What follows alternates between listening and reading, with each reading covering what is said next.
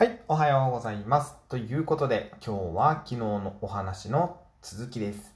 えー、タヌキと呼ばれた陰キャな僕がですね、隣の席の女の子の影響で、急に色気づきまして、髪の毛をもっとサラサラにすべくトリートメントを流さずに寝たというところまで昨日はお話をしました。で、僕がトリートメントを流していないとは、まあ本当に1ミリも知らない家族もですね、えーその日の夜はぐっすり眠っていたわけなんですね。で、次の日の朝、えー母親が僕を起こしに来まして、うち母親がね、一番最初に起きる感じだったんですね。で、えーまあ、順番に起こしていくんですけども、僕を起こしに来て、キャーって悲鳴を上げたんですね。僕は飛び起きましたし、まあ、他の家族もきっと飛び起きたはずなんですよ。で、なんだなんだと。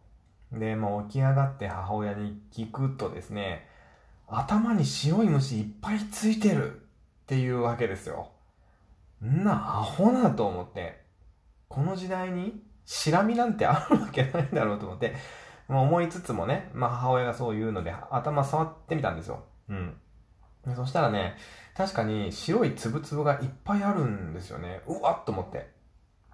で、まあ僕もベッドから飛び起きて、まあ、鏡に向かうわけですよ、洗面所のね。で、そうすると、頭真っ白なんですよ。いや、ほんとやん、やばと思って。でも、どうやらね、虫では、虫ではなさそうなんですね。あの、動いてないので。うん。うじうじ動いてないので。で、よく見てみると、なんかね、白くて、ペラペラの塊みたいなのが無数にあるんですよ。あのーあれみたい。餃子の羽みたいなやつ。あれが、まあ、粉々にこう砕け散った 1センチ角ぐらいの餃子の羽みたいな白いのが無数に頭に乗ってるんですよ。で、ここでね、僕だけが気づくわけですよ。他の家族は誰も気づかない。僕だけが気づくんです。昨日のトリートメントだなと。で、母親に話したんですよ。あのー昨日トリートメント流さずに寝たと。したら、めちゃくちゃ笑われまして、お前はアホかと。枕どうしてくれんねんと。もうドロドロやないかと言われましてですね。まあとりあえず外出ろと言われて、まあ外に出て、で母親がね、必死にこう白い塊を取ってくれていたんですが、もう学校遅れちゃうから早くしないと。うん、でもまあでもラッチが開かなくて、量がいっぱいありすぎて。でね、結局ね、朝シャンしましたよね。朝からシャンプーして、で、トリートメントしっかり流して、で、まあ学校に行くわけなんですけども、うん。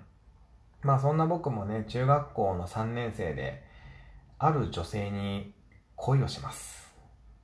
続きはまた明日。